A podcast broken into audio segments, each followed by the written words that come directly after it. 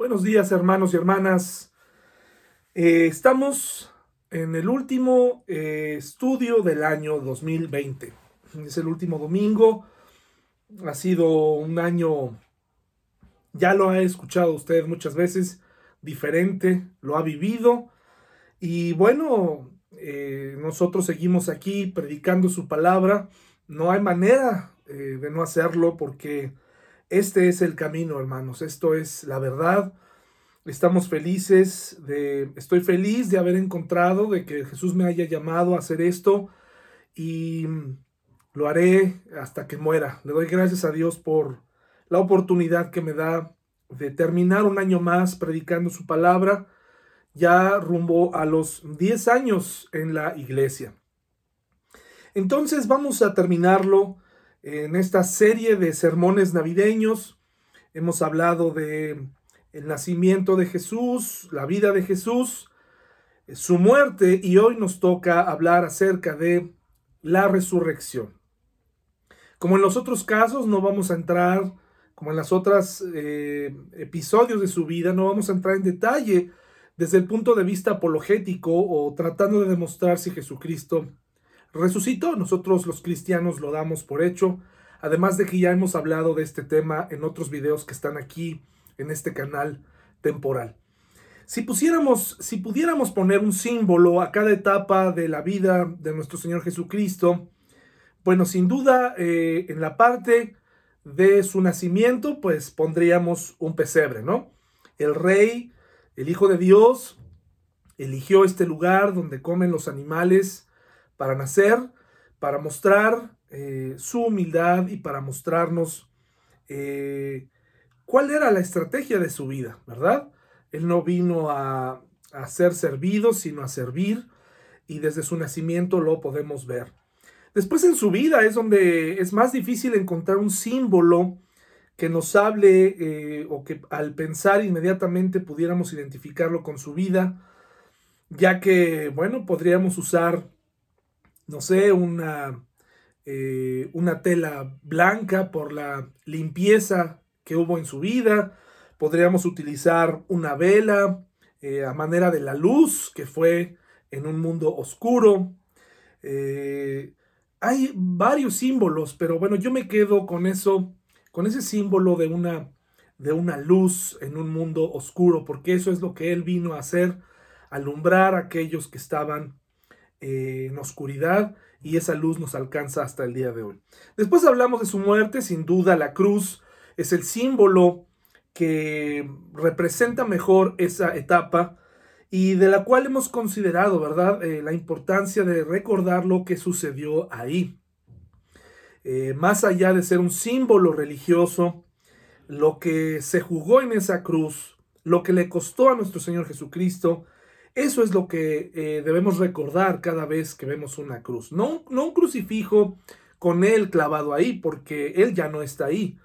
No estamos exaltando eh, lo que el dolor que él tuvo ahí, en el sentido de que como si no se hubiera levantado, como si no hubiera salido de ahí. Jesucristo no se quedó en la cruz. Sin embargo, se entregó voluntariamente por nosotros en aquella cruz cambiando la historia de la humanidad. Pero la historia no está completa si no hablamos de la resurrección. En esta Navidad es fácil aislar los demás eventos de, la vida, de hecho el mundo así lo hace. El mundo aísla el mensaje de Jesús en Navidad y se concentran en el nacimiento. Y esto creo que es un error porque eh, es verdad, es la mejor época del año, al menos para mí así lo es pero no es la, fecha más importante del año, hablando para el cristianismo. Para nosotros los cristianos, la época más importante es la Semana Santa, cuando nosotros eh, celebramos que el Señor Jesucristo se levantó de entre los muertos, cambiando el rumbo. Su resurrección le dio validez a sus palabras, eh, lo puso y lo, lo dejó claro su divinidad, dejó claro quién es Él y también a nosotros nos permite pensar en un futuro mejor. El, hombre desea un futuro mejor. Desde el 2020 a unos días de concluir, el mundo en general, sin importar lo que creen, eh, piensan y quieren en un mundo mejor. Eh, esto no significa que en ese futuro mejor esté Dios. Sencillamente quieren eh, regresar a sus negocios, regresar a sus placeres, regresar a su vida. Pero para nosotros los creyentes, la esperanza de un futuro mejor es latente, aun cuando paradójicamente en este mundo las cosas vayan de mal en peor. Nosotros, gracias a la resurrección de nuestro Señor Jesucristo, sí podemos pensar en un futuro mejor. Y eso no significa que no habrá momentos eh, de felicidad en esta tierra.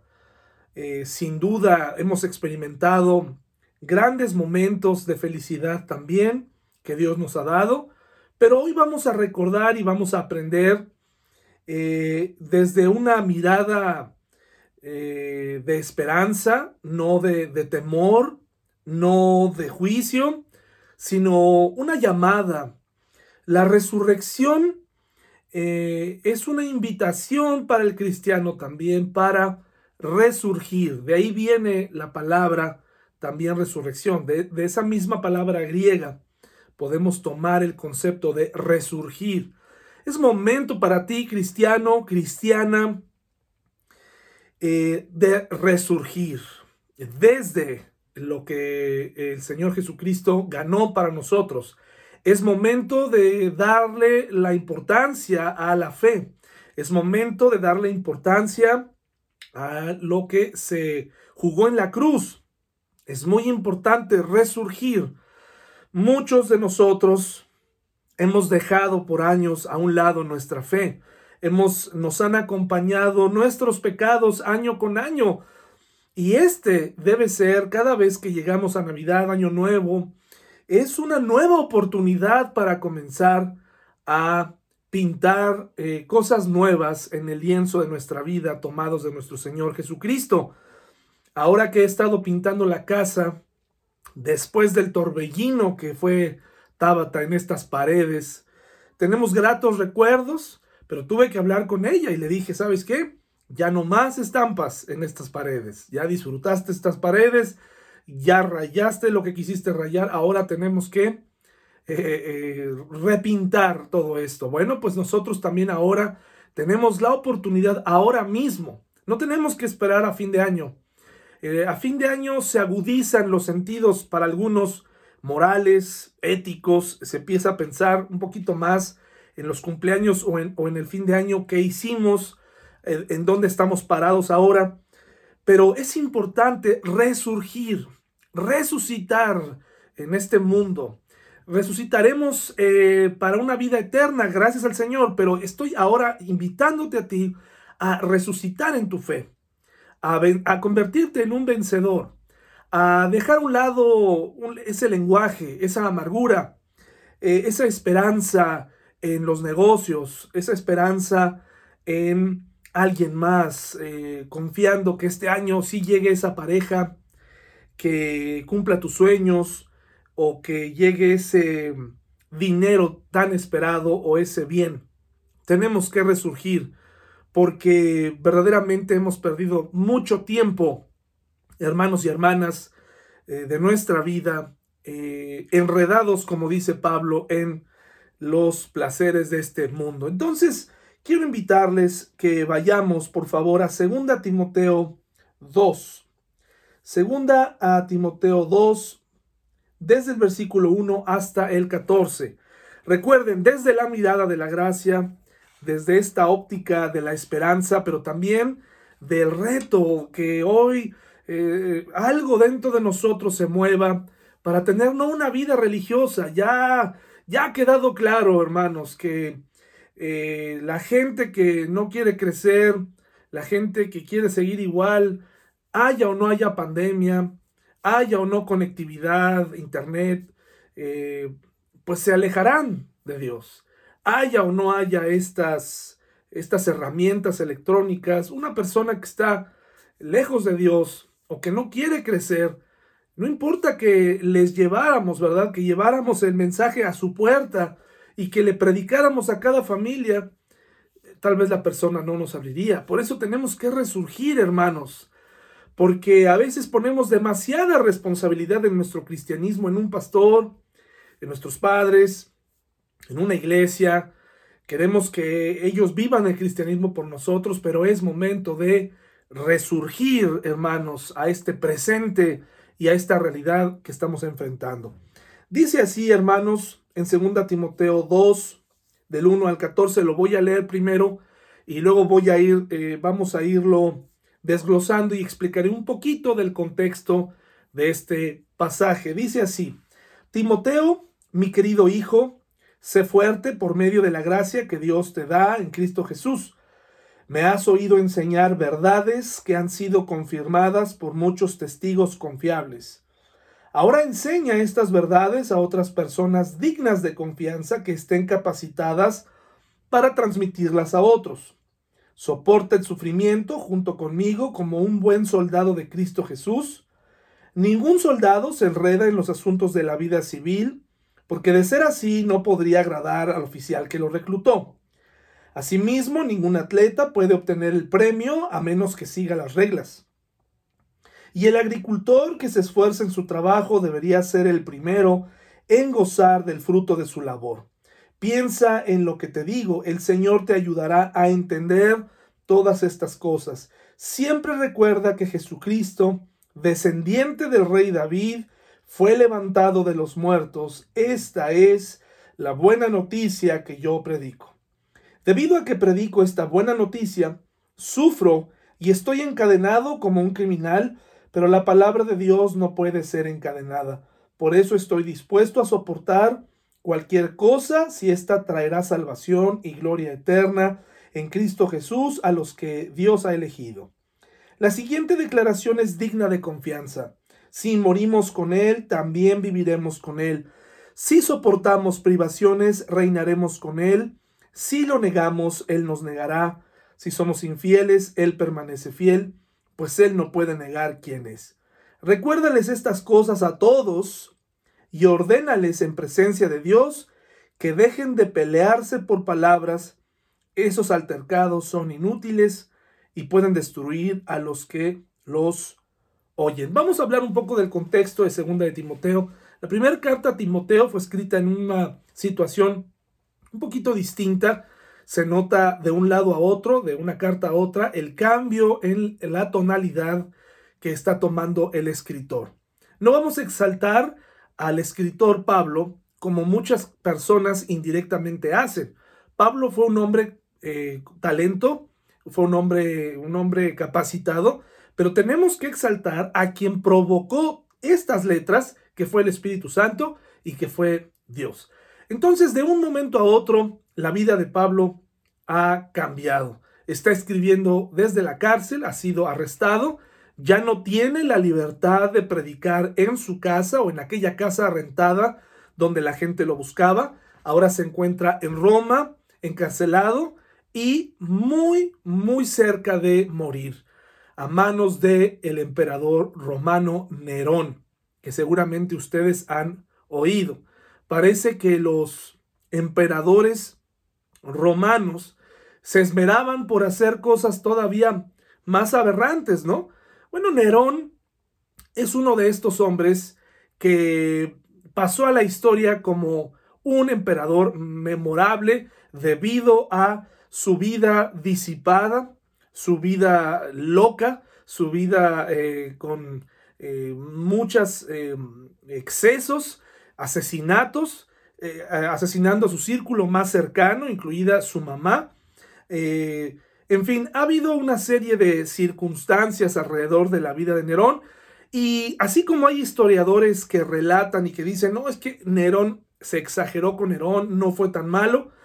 Eh, bueno, hermanos, recuerden que hay muchos historiadores que contarán la parte de la historia que les conviene, pero en realidad algunos le adjudican a Nerón el inicio de la persecución y de la diversión dentro del Coliseo romano eh, enviando a eh, los eh, niños y mujeres creyentes, porque se le atribuye esta persecución a él, y que él se, divertía y que divertía dando pan y circo a, la gente mediante el Coliseo romano y las ejecuciones de personas arrojadas a los leones y se divertían con ellos, ¿no? Bueno, Nerón pasa la historia como este hombre que incendia Roma.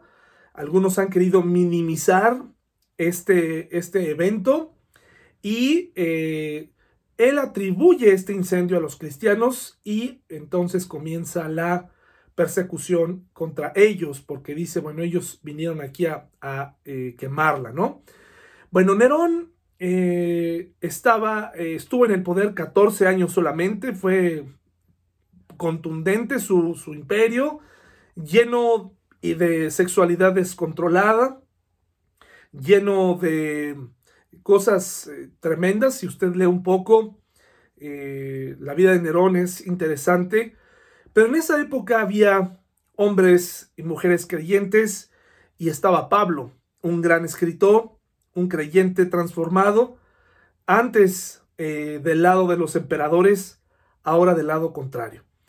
Si pudiéramos usar a Nerón y ese mundo antiguo como un ejemplo, podríamos darnos cuenta que eh, nosotros en algún momento estuvimos del lado del emperador, tal vez deseando aquellas cosas que el pueblo o que, o que ese mundo pagano hacía. Y hasta la fecha algunos de nosotros seguimos siendo deslumbrados por lo que ocurre en este mundo. Pero como lo hemos estado hablando en los días pasados, no vale la pena tener una actitud sufriente o empezar a actuar como si de verdad no soportáramos este mundo cuando queremos pertenecer a él. Necesitamos ser listos y usando los consejos que Pablo le da a Timoteo, un joven que nació entre dos mujeres virtuosas que lo educaron.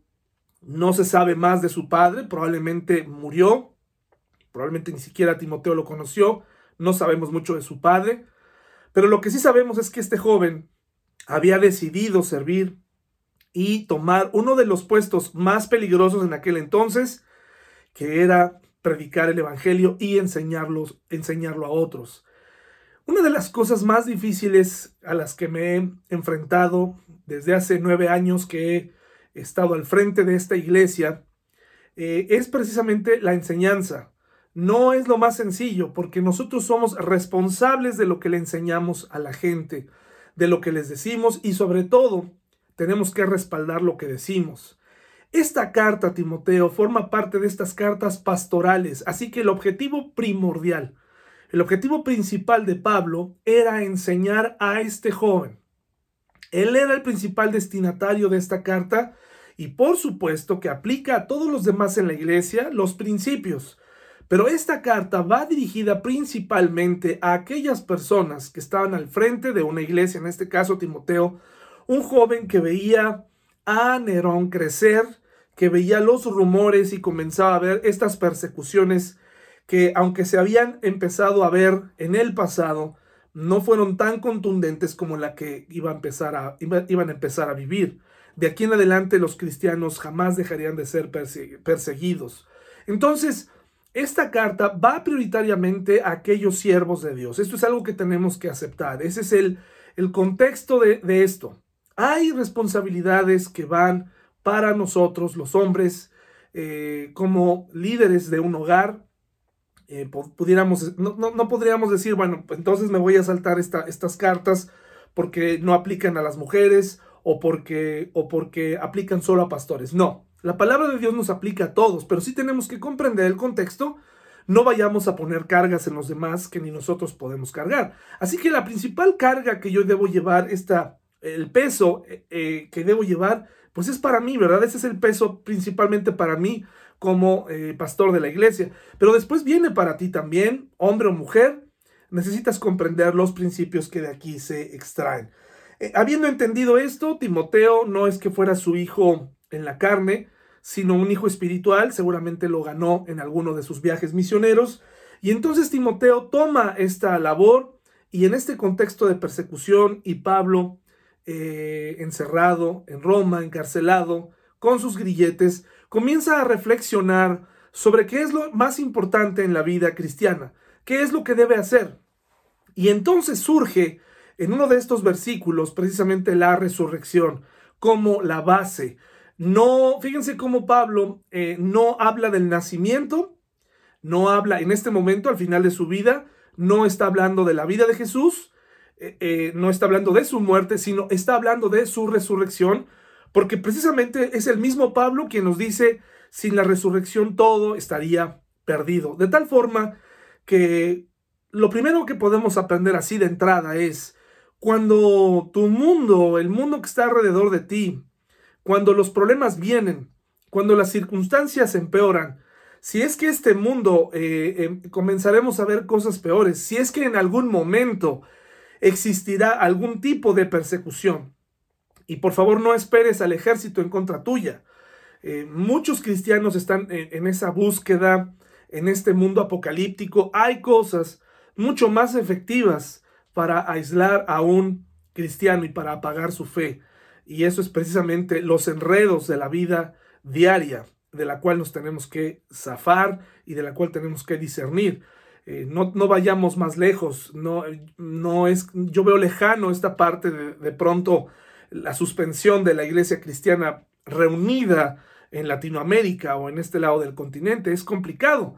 Eh, tendría que cambiar todo un régimen de gobierno, pero créanme, hay otras estrategias más efectivas. A veces los, los propios cristianos somos los que nos alejamos voluntariamente de nuestra fe y eso es una, eso es una pena y es una tristeza.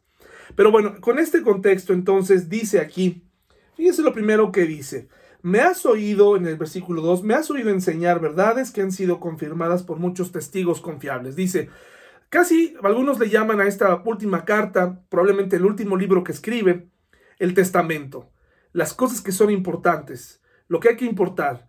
Lo que nos tiene que importar más en momentos de crisis es Jesucristo resucitó. Él es, es su resurrección, es la base para un futuro mejor, para ti, de manera personal. Y si tu familia es creyente, también le espera un futuro mejor gracias a la resurrección.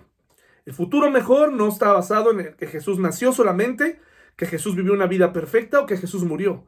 Porque si Jesús no hubiera resucitado, entonces Él se hubiera unido a la lista de todos esos hombres y mujeres que han intentado hacer algo o que han intentado entregar su vida como un mártir y que sus rostros han sido puestos en algún sitio, en algún museo, y que serían más o menos como un representante de los derechos civiles eh, o del humanismo.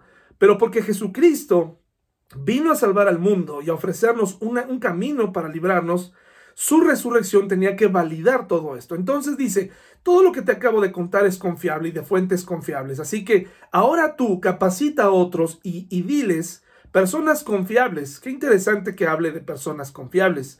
Personas que no se van a quedar con el mensaje. No sé si ha escuchado a gente que dice, bueno, pues es que mi fe me la guardo para mí. No, hermanos, el principio que debemos comprender aquí es, tenemos ahora que compartir lo que recibimos. ¿Qué tan confiable eres tú como creyente para compartir las buenas noticias? ¿Qué tan confiable eres tú? Las iglesias no crecen en parte porque la mayoría de las personas está esperando a que el pastor realice una actividad para hablar del Evangelio, porque esas personas no saben expresar lo que ha sucedido en su vida aún. Y es necesario resurgir en esa parte, hermanos. Resucita tu fe y entonces también comienza a compartir. No puede ser que nos hayamos quedado.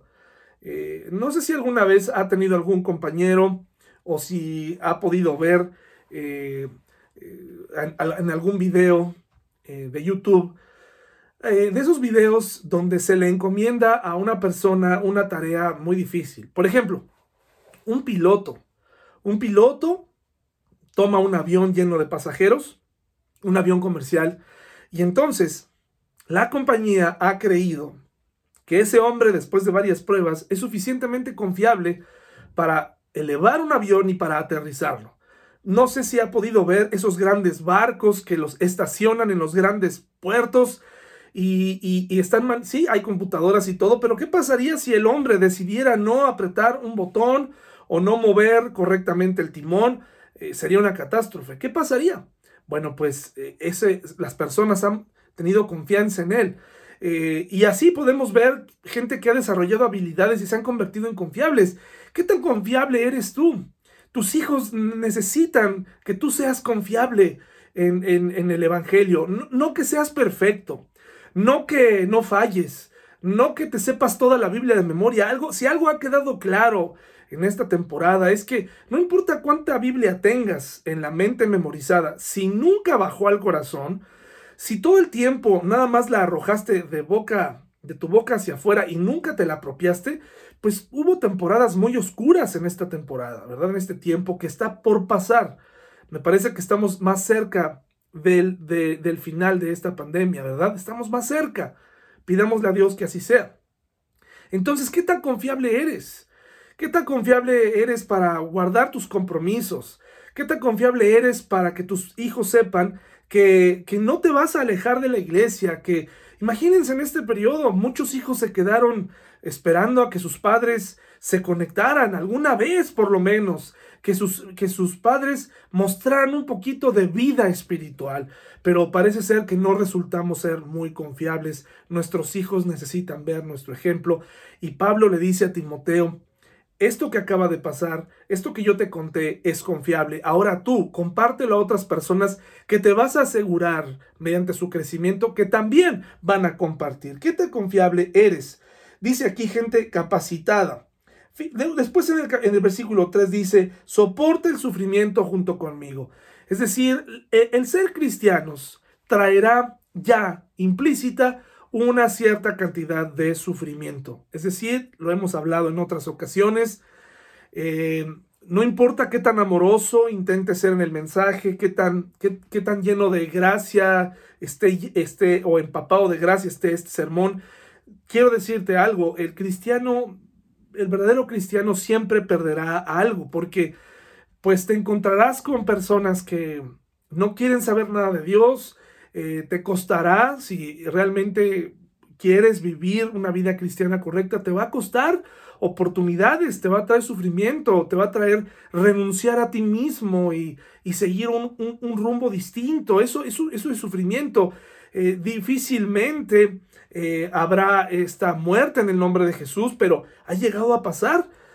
Donde tal vez nuestra vida por nuestra fe, entonces ahí tendríamos que preguntarnos qué tan capaces seríamos para dar nuestra vida. Pero tampoco tengas temor respecto a eso, porque si el Espíritu Santo mora en ti, no es necesario ni siquiera hablar y decir y prometer que tú morirías por Jesús, porque acuérdate, ya hubo un, grupo de hombres que lo prometió y a la mera hora fallaron, ¿verdad? En, en un primer intento. En un segundo intento todos estuvieron dispuestos a morir porque creyeron y porque vieron al Señor Jesús resucitado. Lo mismo sucede contigo y conmigo. Yo no tengo por qué decir yo moriría por el Señor, yo haría esto por el Señor, sino más bien me tengo que capacitar, crecer, para que cuando llegue el momento yo, eh, eh, el Espíritu Santo que está en mí, me infunda el valor para ofrecer mi vida en caso de ser necesaria. Pero mientras eso sucede, hay otra manera de entregar mi vida y eso es haciéndolo correcto, viviendo una vida correcta. Y por eso Pablo le dice a Timoteo, no le, no le dijo, ve y quítate la vida en frente del Parlamento o del Senado romano, ve y hagan una revuelta, vayan y hagan una revuelta o ni siquiera recibió, vayan y quemen Roma.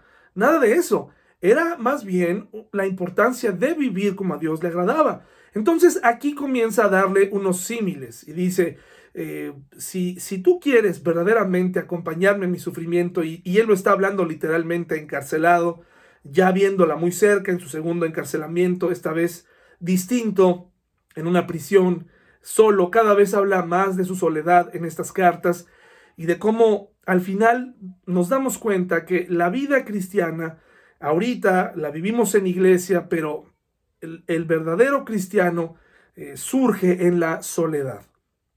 En grupo podemos decir muchas cosas, pero el verdadero cristiano eh, surge en la soledad. Ahí se ve qué tanto verdaderamente creemos, qué tanto verdaderamente confiamos y de qué estamos hechos. Y aquí entonces Pablo comienza a hablar de lo que es valioso nos habla de su tristeza porque se ha quedado solo, pero le da tres ejemplos y le dice a Timoteo, eh, muy interesante lo que dice aquí, ningún soldado se enreda en los asuntos de la vida civil porque de ser así no podría agradar al oficial que lo reclutó. Es decir, una disciplina como de soldado, un recordatorio para quién trabajamos nosotros y para quién peleamos. Está usando una figura marcial para que tú y yo podamos entender que llegará el momento en donde tendremos que comportarnos como soldados. Está muy bien que tal vez tú hayas comprendido la importancia de la disciplina, nada más que hay que tener cuidado. Aquí Pablo utiliza tres ejemplos para que Timoteo le quede claro, hay momento para todo. No siempre podemos ser eh, marciales con la gente, ¿verdad? Pero aquí le está diciendo algo muy importante. Ningún soldado se enreda eh, o, vive o pone sus, sus deseos o, quiere ser soldado y a la vez agradar al, enemigo. Hay que recordar siempre para quién peleamos nosotros. ¿De qué lado estás? ¿Del lado del imperio o del lado del Señor Jesucristo? ¿De qué lado estás? Si eso llegara a suceder, si en algún momento nuestra fe o nuestros, nuestros principios cristianos llegaran a ser atacados, tendrías que decidir como un soldado pelear la buena batalla y de ahí lo interesante es no estar arraigado a los conceptos de este mundo. Y ahí es donde tenemos que tener cuidado. No nos podemos aislar, vivimos en un mundo en donde veremos cosas sorprendentes, donde eh, estaremos viendo leyes, eh, y bueno, cuando se demande de ti convicción, tendrás que mostrar convicción. Como un soldado tendrás que pelear tu batalla. Tú y yo tendremos que pelear esa batalla. Desafortunadamente, en esas batallas no siempre está el pastor junto a ti, no siempre están tus hijos, no siempre están tus padres. Tú tendrás que pelear esta batalla y tendrás que luchar por tu cuenta y espero que estés preparado. Y después dice aquí otra cosa interesante. Dice ningún atleta para obtener el premio, al menos que siga las reglas. Nuevamente nos recuerda disciplina como de un atleta, eh, ejercicio. Tú sabes a lo que me refiero y tú sabes también seguramente las consecuencias de lo que ha traído la falta de disciplina en la vida. Ahora, no quiero eh, matizar lo que estoy diciendo, pero eh, pongámoslo en contexto. O sea, Pablo le está diciendo a Timoteo, Timoteo, habrá tiempo y tendrás que comportarte como un soldado, valiente, elegir tus batallas y pelearlas por el Señor. Y le dice, tendrás que ser un atleta y tendrás que seguir las reglas. Y tendrás que apegarte al manual de entrenamiento y tendrás que luchar y tendrás que ganar. Si realmente estás luchando por el premio que el Señor da, tendrás que ajustarte, puesta la mirada en, en Jesús. Y a veces nosotros nos encontramos corriendo otro tipo de carreras. Y, como les decía, no es mi intención matizar, pero tampoco nos está llevando aquí al punto en donde tengamos que tener todo el tiempo una actitud sufriente. El cristiano, a, los soldados no, no, hay que estarles convenciendo de pelear por el país. A los atletas no hay que estarles convenciendo para representar a, su país en una competencia. Un atleta eh, comprometido eh, representa lo que cree, representa con gusto. Si a ti y a mí nos tienen que estar convenciendo de nuestras batallas y de las carreras correctas, estamos compitiendo y estamos peleando en el, del lado equivocado. Y luego dice aquí, el agricultor que se esfuerza en su trabajo debería ser el primero en gozar del fruto de su labor. Es decir, el agricultor sabe y, comprende los tiempos en esta vida eh, para cosechar y para cegar. Y tenemos que tener paciencia.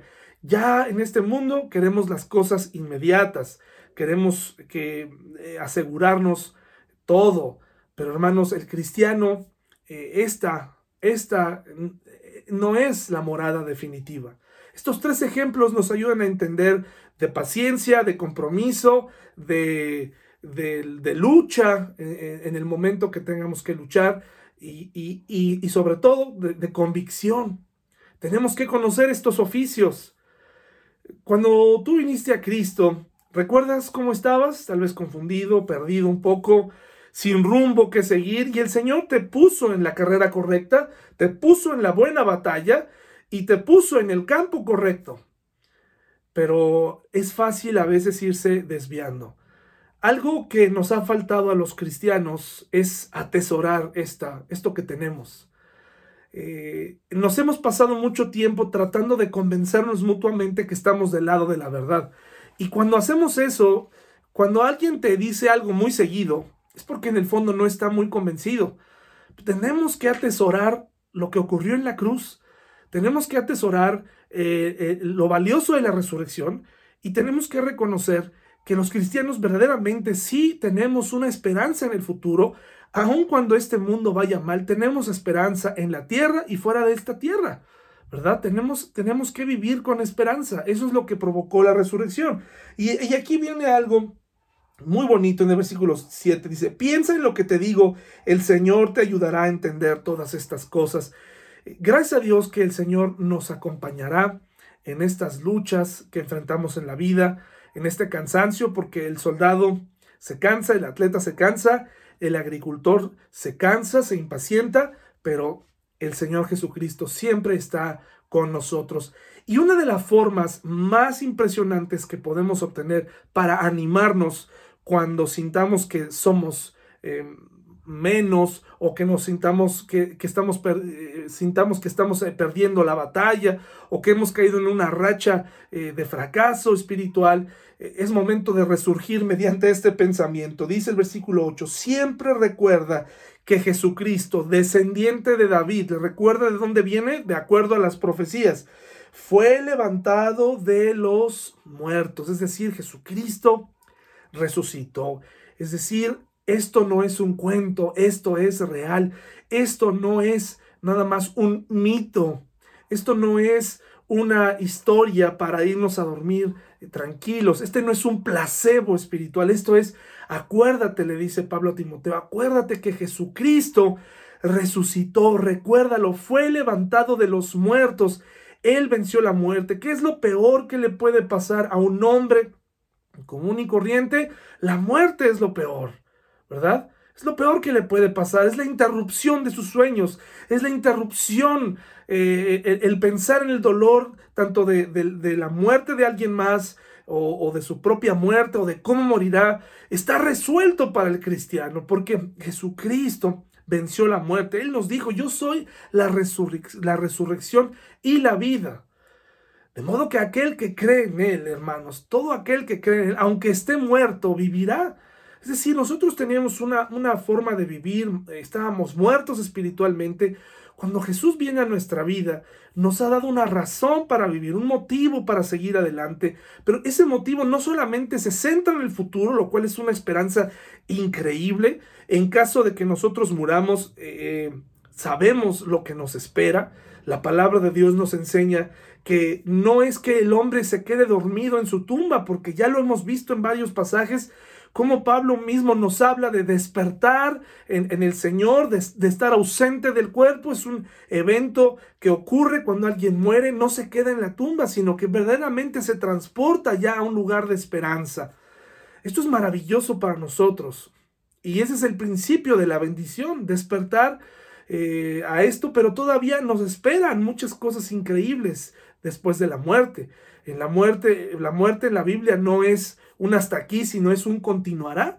Entonces, eso es maravilloso, pero también para ti, para mí, para poder vivir, para poder estar aquí, no importa que veamos, qué, nueva aflicción eh, venga en el 2021, 2022, este, no sé, los años por venir, no tengas miedo. Recuerda, tenemos que situar nuestra esperanza. Pablo lo está diciendo encadenado y, a punto de morir. Y le está diciendo a Timoteo, si a ti te pasa lo mismo, porque Timoteo, según la, historia, también fue martirizado y también fue asesinado, pero no por Nerón, sino por otro emperador.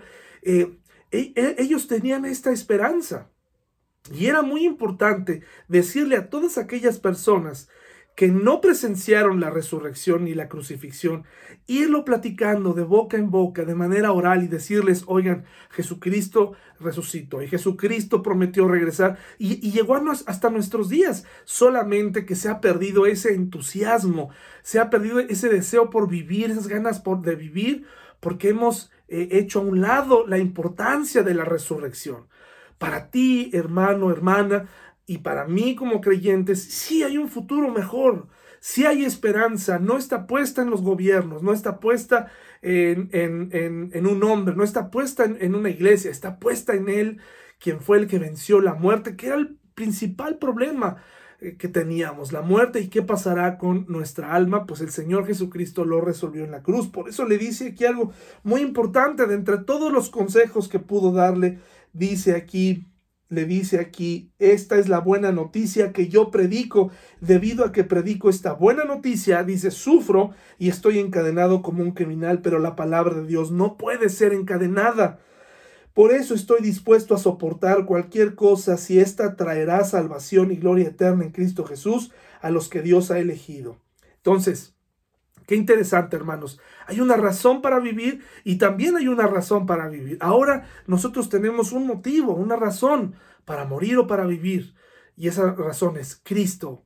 Eh, eh, eh, Jesucristo vive, hermanos. Qué mejor manera de, terminar este año que en la cual ha habido muchísimas muertes, nos ha rodeado la zozobra del contagio, la, la incertidumbre, la falta de dinero, eh, qué pasará. Y, escuchas a cristianos y no cristianos decir, y esto se va a poner peor. Hermano y hermana, ¿qué ganas diciendo eso?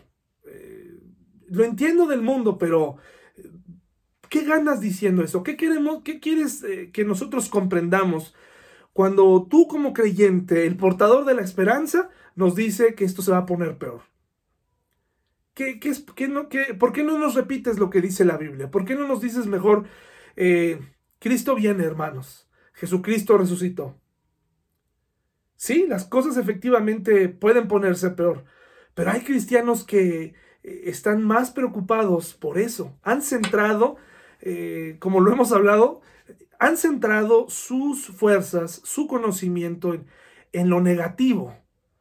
han puesto su esperanza, o más bien han quitado toda esperanza y se han concentrado en lo apocalíptico hablan de todos y están tratando de descifrar la segunda venida con fecha, hora, necedad total porque nadie lo sabe, pero ellos siguen insistiendo en esto y han perdido tiempo valioso para vivir en esta vida y compartir a otros el mensaje de esperanza, el mensaje del, del Evangelio, la buena noticia, la buena noticia.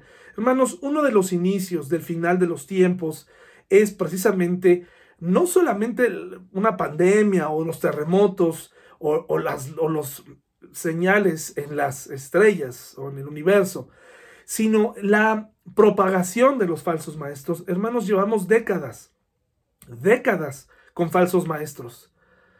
El fin del mundo comenzó hace mucho tiempo, ¿verdad?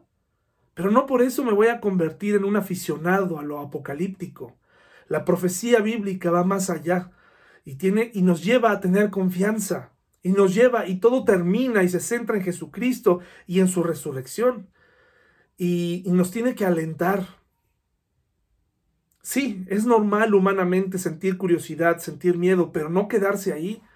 Por eso dice aquí en Tesalonicenses, anímense unos a otros con estas palabras acerca de la venida del Señor Jesucristo y de, y de la importancia de la resurrección.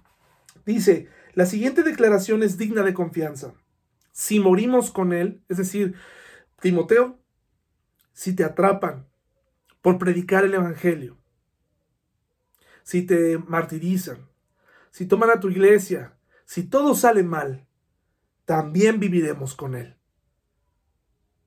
Palabras simples, palabras, pero a la vez profundas y reales de alguien que está confiado, que está creyendo. Sí, si hay un trance, si hay una situación complicada, sí, sí, sí hay temor. Pero precisamente el poder de estas palabras tiene que retumbar en lo más profundo de nuestro ser.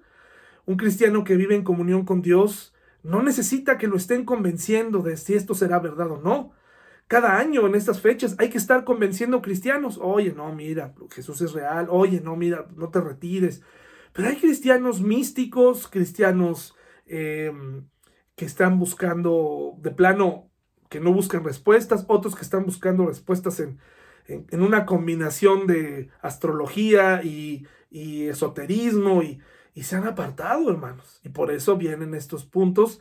Y yo noto a los cristianos, hace poco, en un evento eh, eh, al que fui, un, mesero me preguntaba, después de escuchar una predicación, me decía que si yo creía que estábamos viviendo en los últimos tiempos, y esa pregunta está en la mente de muchas personas. Se habla de Biblia, se habla de últimos tiempos, ¿Por qué? Nosotros los cristianos le hemos dedicado demasiado tiempo a los últimos tiempos. ¿Y el tiempo presente, hermanos? ¿No sirve? Muchas de esas personas me he dado cuenta que hablan del tiempo futuro porque ya echaron a perder su familia, ya no quieren tener, ya están hartos de, de, de, la vida que llevan, ya han situado su esperanza en el futuro. Pero hay mucho que hacer para los cristianos que estamos hoy aquí. No fuimos creados para, para el futuro nada más, somos creados aquí. En todo caso, no tendríamos que salir a, ningún lado y quedarnos aquí. Estamos aquí para vivir un presente pleno y que los demás lo puedan ver y poder poner nuestra esperanza. Y lo que le contesté a este hombre, le digo, no, no, yo, yo no me gusta pensar así. Me gusta pensar que este es el principio de una serie de eventos que viviremos, pero oye, hay esperanza en el día de hoy, hay salvación el día de hoy, hay un porvenir, y eso es gracias a la resurrección de nuestro Señor Jesucristo, quien a través de su Espíritu Santo nos dará el valor para enfrentar lo que tengamos que enfrentar. No tenemos que estarnos convenciendo a nosotros mismos. Aquí Pablo le está dando este consejo a Timoteo para un momento de crisis, pero no le está diciendo, oye, por favor, no te desanimes, no te vayas a ir de la iglesia, no te vayas a alejar, sino le está diciendo, en momentos duros, recuerda, Recuerda que Jesucristo resucitó. Y luego dice, si soportamos privaciones, reinaremos con Él. Si lo negamos, Él nos negará. Sencillo, ¿verdad? Una persona que niega a Jesús todo el tiempo, en el presente, todo el tiempo está negando a Jesús, lo más seguro es que nunca fue de Jesús. Una persona que le cuesta trabajo compartir su fe todo el tiempo, que no quiere hablar de Jesús y no quiere hablar de Jesús, es muy probable que nunca nunca eh, conoció a Jesús como su Salvador. Lo conoce históricamente, pero no quiere decir que de pronto un cristiano, un verdadero cristiano en comunión con Dios, un, verdadero cristiano que no ha apagado al Espíritu Santo por su forma de vivir, no lo vas a tener que estar convenciendo cada año, cada cumpleaños, para que cambie sus actitudes o para que comprenda la importancia de congregarse, la importancia de orar. Sí, hermanos, hay etapa en la vida de los cristianos donde hemos apagado, hemos contristado al Espíritu Santo por nuestra manera de vivir. Dice, si somos infieles, Él permanece fiel. Que son esos pasajes que taladran mi corazón, porque al voltear al año atrás, el 2020, Él fue muy fiel. Él fue fiel, hermanos, a pesar de todo, Él fue fiel. ¿Y sabes qué? Puedo hablar incluso por aquellos hermanos en la iglesia que sufrieron pérdidas. Ahí cuando ves exactamente lo que Dios puede hacer en la vida de alguien que ha tenido fuertes pérdidas. Yo perdí dinero, me, me, bajaron el sueldo y lo que sea, pero hubo gente que tuvo pérdidas humanas y te acercas a ellos, cristianos, y te dicen, Dios es fiel. Dices, esto es increíble, esto solamente lo puede hacer el Espíritu Santo, es la obra transformadora, es su poder, es una prueba más de que no necesitamos andar con poses, no necesitamos estar hablando cuando ya se cree en el corazón, se vive y se cree que tenemos un futuro mejor aún muriendo. Hermanos, aún muriendo tenemos un futuro mejor, nos espera un futuro mejor. Dice, si somos infieles, Él permanece fiel, pues Él no puede negar quién es. Dice Pablo a Timoteo, recuérdales estas cosas a todos y ordénales en presencia de Dios que dejen de pelearse por palabras. Imagínense ponerse de acuerdo. Es una de las cosas más complicadas en el año 2020 y, en general en todos los años, ponerme de acuerdo con mi familia, ponerme de acuerdo con, con, las, con amigos para hacer ciertas cosas ha sido un problema y se pierde mucho tiempo. Ponernos de, acuerdo ponernos de acuerdo en la iglesia nos quita mucho tiempo. Terminamos en conflicto. Por eso dice aquí, habla de lo que vale la pena hablar. Recuérdales qué son. Dejen de pelear por tonterías. Dejen de darle importancia al ego, dejen de darle importancia a cosas que no ocurrirán, afanes absurdos. Venga lo que venga, Jesucristo resucitó. Recuérdaselos, Timoteo, recuérdaselos. Dice, estos altercados son inútiles y pueden destruir a los que los oyen.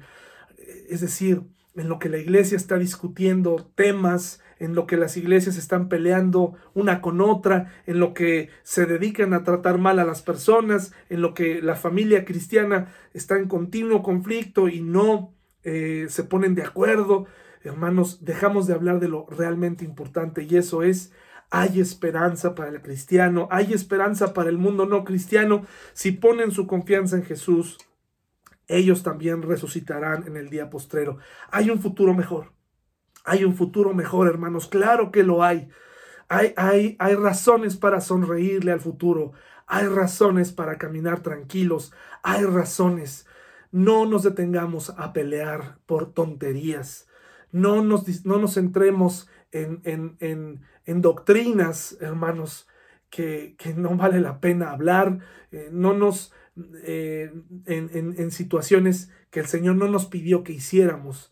Alejémonos de altercados eh, y vayamos en pos de un futuro mejor, que ya podemos comenzar a vivir ahora. Es momento de resurgir gracias a que Jesucristo resucitó, me dio vida espiritual, pero también me dio una vida plena, que viviré hasta que Él regrese. Y si en algún momento tendré que enfrentar alguna situación complicada, sé que Él que es fiel me ayudará a atravesarla. Hermano y hermana, feliz año. Nos vemos el siguiente domingo. Que tengas un año mejor. Te lo deseo. Pero que resurjas en el 2021. Resurge, resurge en tu fe. Recuerda y habla más de la resurrección. Habla más de su venida. Habla más de la esperanza. Y ojalá que el próximo año pueda ser un cristiano que no tengamos que estar convenciendo de que Jesucristo vive. Hermanos y hermanas, qué gusto haber estado con ustedes todo el 2020 en esta pandemia. Que Dios nos dé sabiduría y sigamos adelante. Hasta luego, hermanos.